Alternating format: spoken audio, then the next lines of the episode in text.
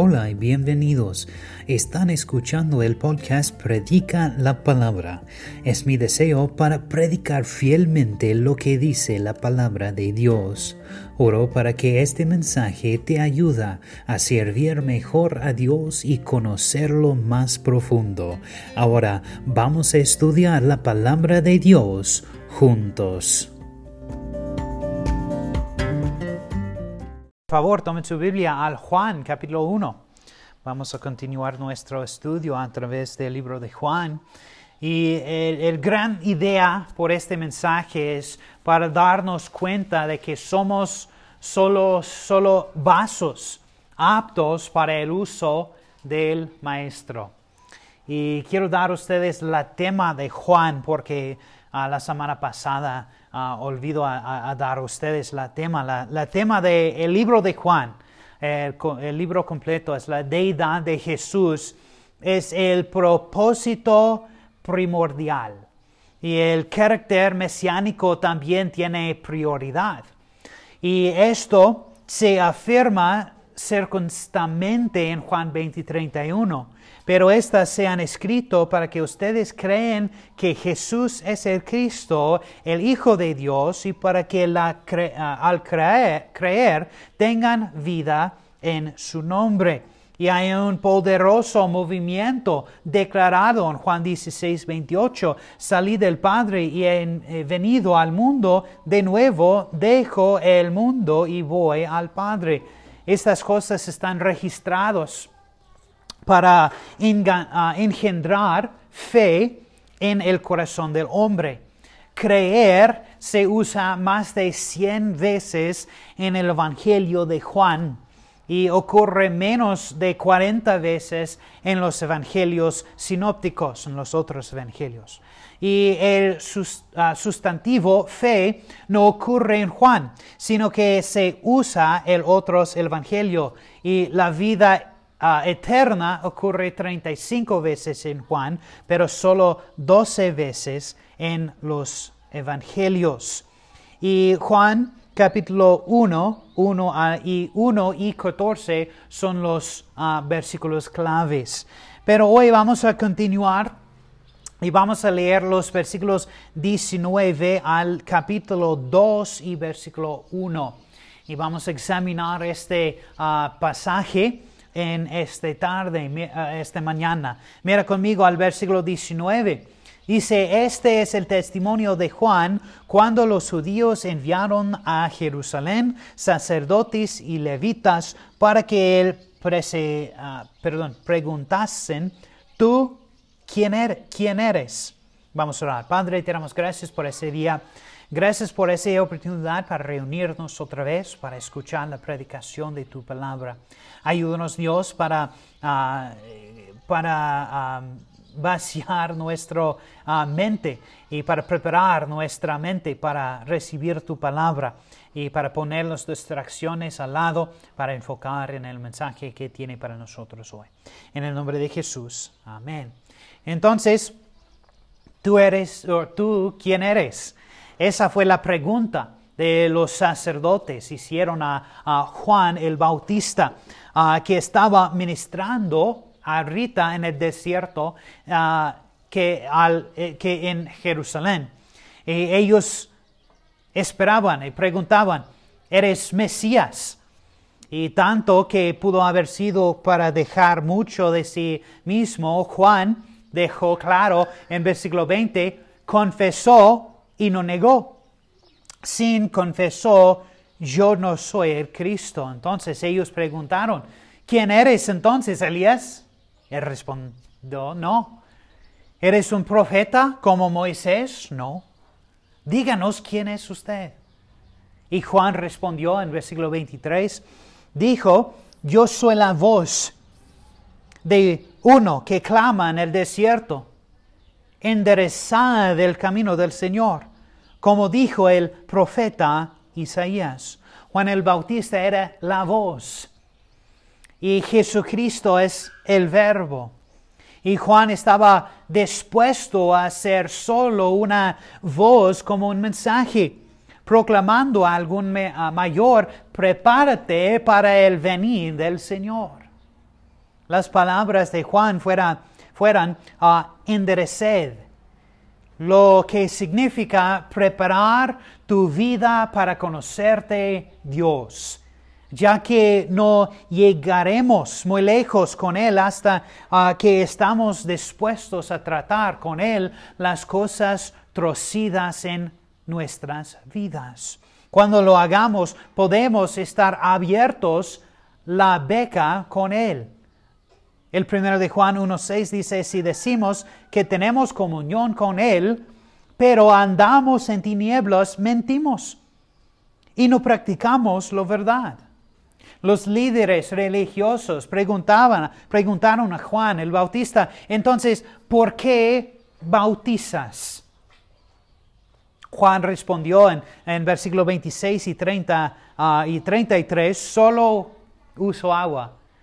Viene un tras de mí y él lo hará bautizar con fuego y con el Espíritu Santo.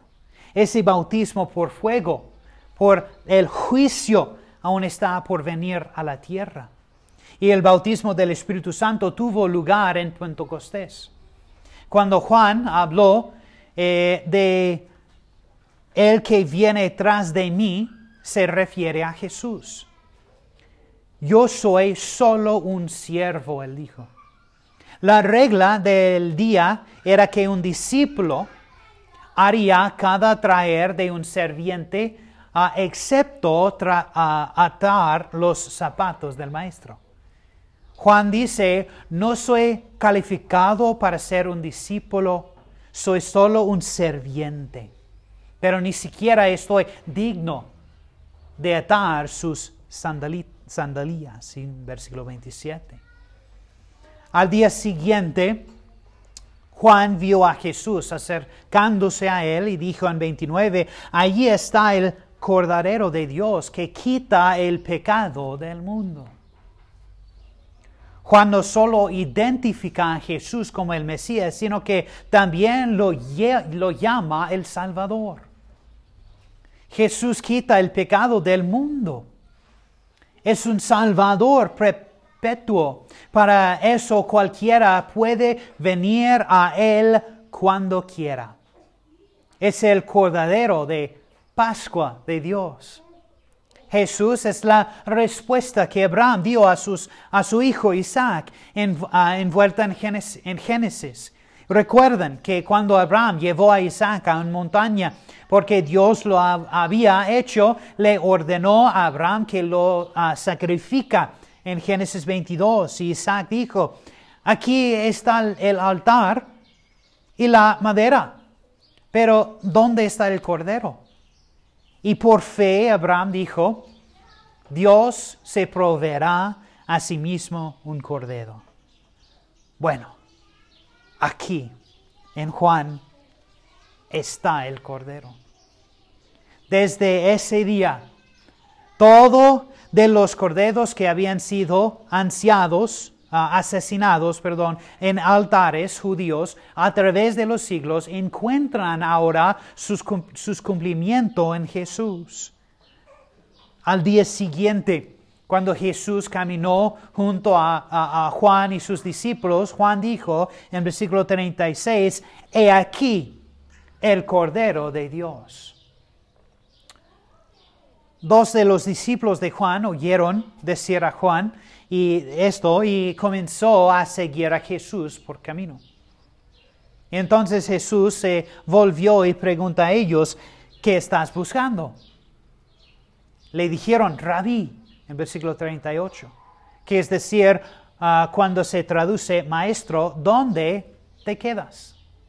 Y Jesús pudo haber sonriendo ah, como él dijo, ven y vayas. Esa es una invitación no solo para los ah, discípulos de este tiempo, para nosotros también. Es la invitación de hoy de ven y ve. Y los discípulos pasaron el día hablando con Jesús. Uno de los discípulos era Andrés o Simón. y el hermano de Pedro. Y lo primero que hay Andrés después de conocer a Jesús fue encontrar a Pedro y decir, hemos hallado al Mesías, en versículo 41. Pedro vino entonces a conocer a Jesús también. Y Pedro ah, aún no era el, ah, el hombre, conocemos que se convierte. Pero incluso aquí al principio, el Señor ve él. Le dijo a Pedro en versículo 42, tú serás llamado Cefas, que quiere decir Pedro o piedra. Al día siguiente Jesús fue a Bethsaida, a Galilea, de donde son Andrés y Pedro. Y Felipe, el otro de los discípulos de Juan, que habían conocido a Jesús, encontramos a su amigo Natanael. Y dijimos en versículo 45, hemos hallado a aquel de quien escribió Moisés en la ley, así como los profetas, es Jesús de Nazaret. Cuando Natanael lo halló, hizo un buen uh, grieta, ¿de Nazaret puede salir algo de bueno? Y Felipe acaba de decir, ven y ve. Y luego a, ambos vinieron a Jesús y viniendo hacia ellos y reunieron Natanael, Jesús dijo en 47, He aquí un verdadero israelita en quien no hay engaño. Y Natanael preguntó, ¿cómo me conoces? Y Jesús, entonces Jesús dijo, cuando estabas debajo de la uh, higuera, te vi. Rabí, dijo Natanael, ¿eres el Hijo de Dios? Es el Rey de Israel. Y el Señor tenía dos duras que uh, eran sus apóstoles. Y Natanael en el principio y Tomás en el, en final. Natanael una vez un dudoso uh, y es escéptico quien preguntó, ¿puede salir algo bueno de Nazaret? Finalmente confía, confesa inmediatamente que Jesús es el Hijo de Dios. En versículo 50 dice, respondió Jesús y le dijo, ¿por qué te dije, te vi debajo de la hierga, crees? Cosas mayores que estás, verás. En los tres años que Natanael caminó con Jesús, él vio muchas más grandes cosas. Pero Jesús tuvo otra lección en este momento.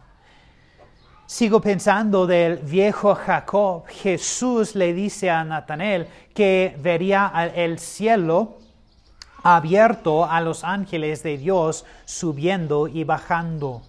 ¿Qué significa decir Jesús? Esa historia en el Antiguo Testamento de la vida de Jacob tuvo lugar cuando era joven tuvo que salir de casa para escapar de su hermano asesino Esaú. Y Jacob pasó su primera noche en la carrera de Betel. Y allí el Señor se le apareció un sueño. Vio una escalera bajando del cielo con ángeles subiendo abajo. Para Jacob esta era un mensaje que no estaba perdiendo para Dios. Dios estaría con él. Jesús recoge esa historia aquí y dice que la escalera de Jacob, de hecho, se presuntó a sí mismo. La única manera de ah, concentrarnos con Dios es a través de su Hijo Jesucristo.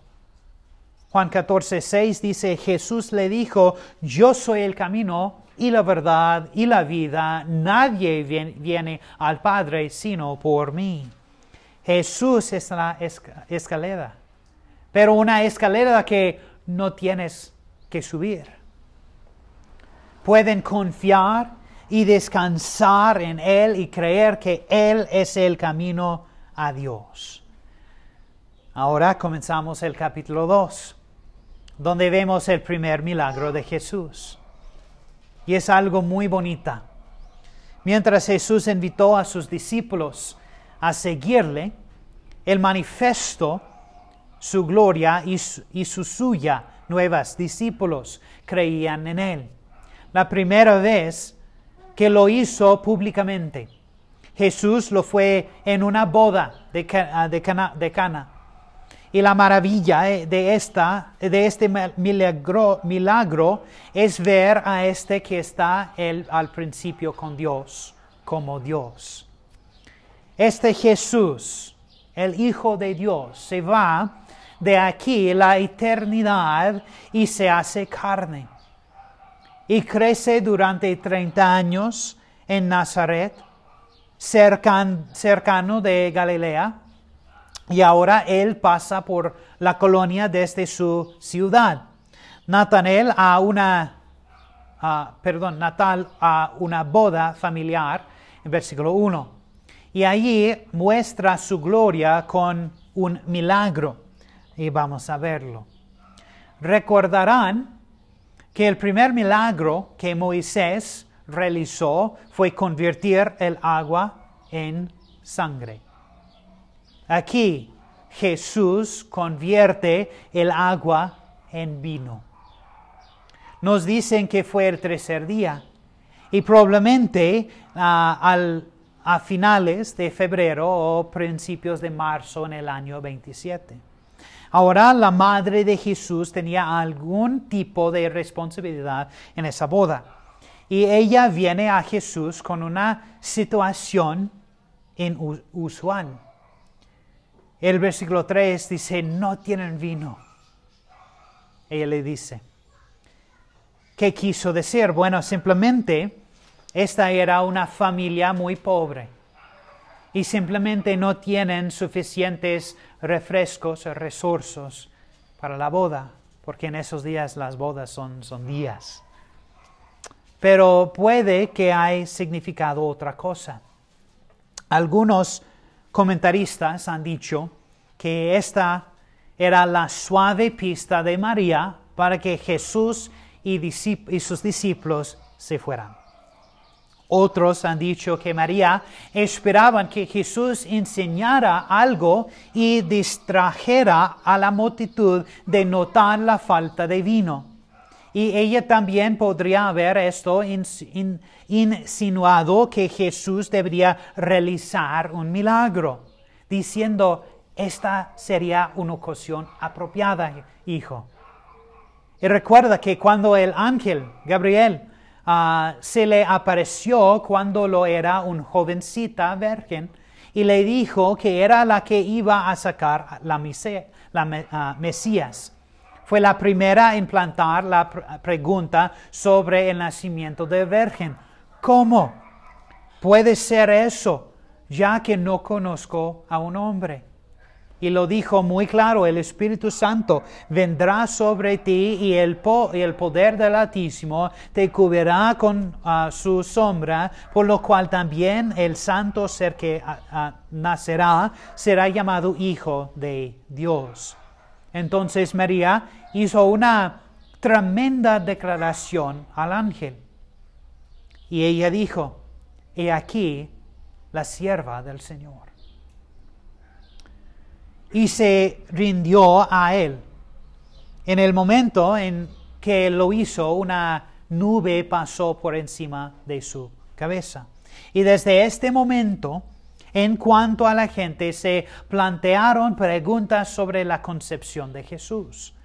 Vivía con él verdad, pero nadie más lo sabía.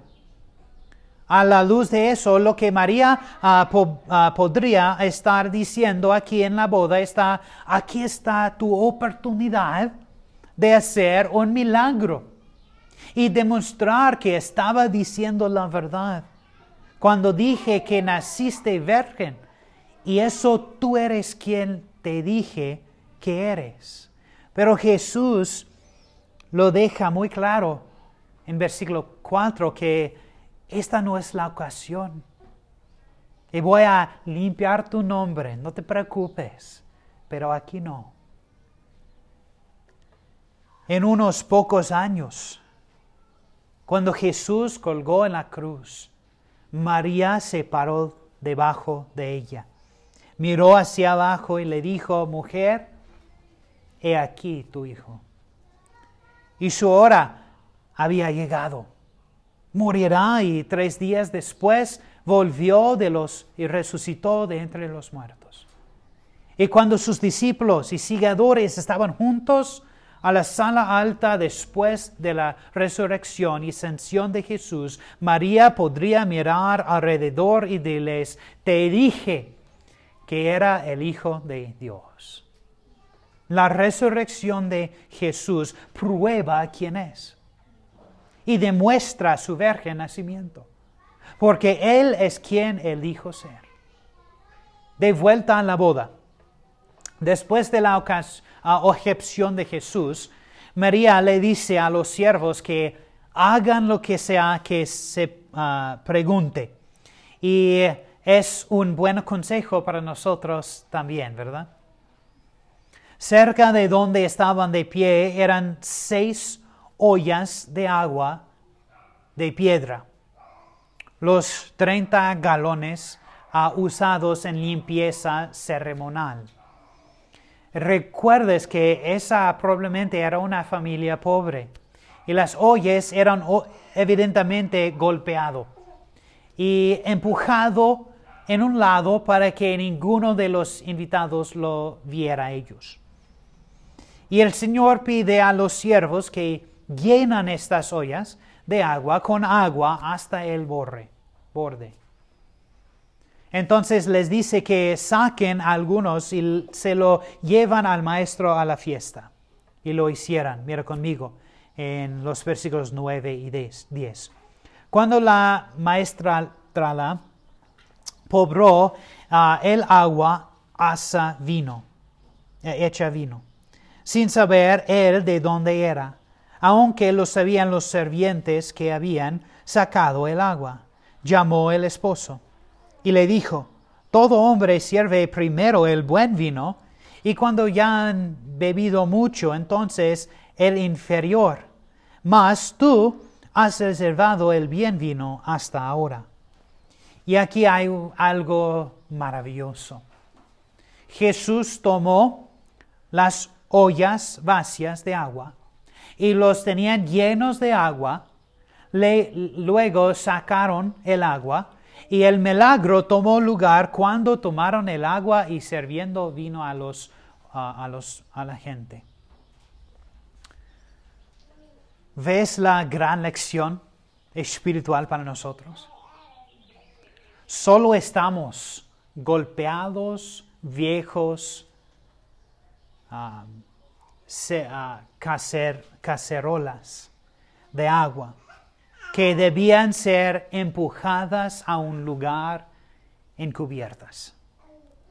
Pero el Señor quiere llenarnos de agua. ¿Qué agua es? La agua es la palabra. Por Dios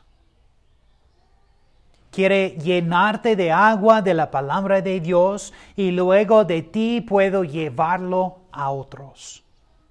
Inexplicablemente, cuando el agua sale de la olla y llena a aquellos a quienes Él quiere, el agua se convierte en el vino de la alegría. Esa alegría es obra del Espíritu Santo. Y nos dicen en Efesios nos, uh, Efesios 5, 18, no os embraguéis con vino, antes bien sed llenos del Espíritu. El Espíritu Santo toma esa agua y hace un milagro en, su, en la vida de su Hijo. Para cada uno de nosotros que queremos hacer grandes cosas por Dios, recuerden que ustedes son nada más que una olla de agua que Dios quiere llenar con la palabra de Dios y compartir a otros. Lo que necesitas es el vino de la alegría en tu vida. Y nada más que la palabra de Dios puede traerte eso. Bueno, la semana que, que viene visitaremos, visitaremos con una importante líder religioso, quien vino a Jesús con una pregunta. Vamos a orar. Padre, te damos gracias por ese día. Padre, gracias por este pasaje. Y ayúdanos, Dios, para aplicar estos verdades a nuestras vidas. Padre, es verdad que somos ollas rompidos, con marcas. Somos, no somos limpios, pero tú quieres usarnos. Quieres llenarnos del agua de tu palabra y convertirte, convertir nuestras vidas al vino de alegría en que podemos compartir a otros. Ayúdanos Dios, ayúdanos. Gracias Dios por tu amor. Oramos todo eso en, su, en el nombre de su Hijo. Amén. Gracias por escuchar el mensaje de hoy. Oramos para que este ministerio te ayude a crecer más de Dios y en tu fe. Gracias de nuevo y que Dios te bendiga.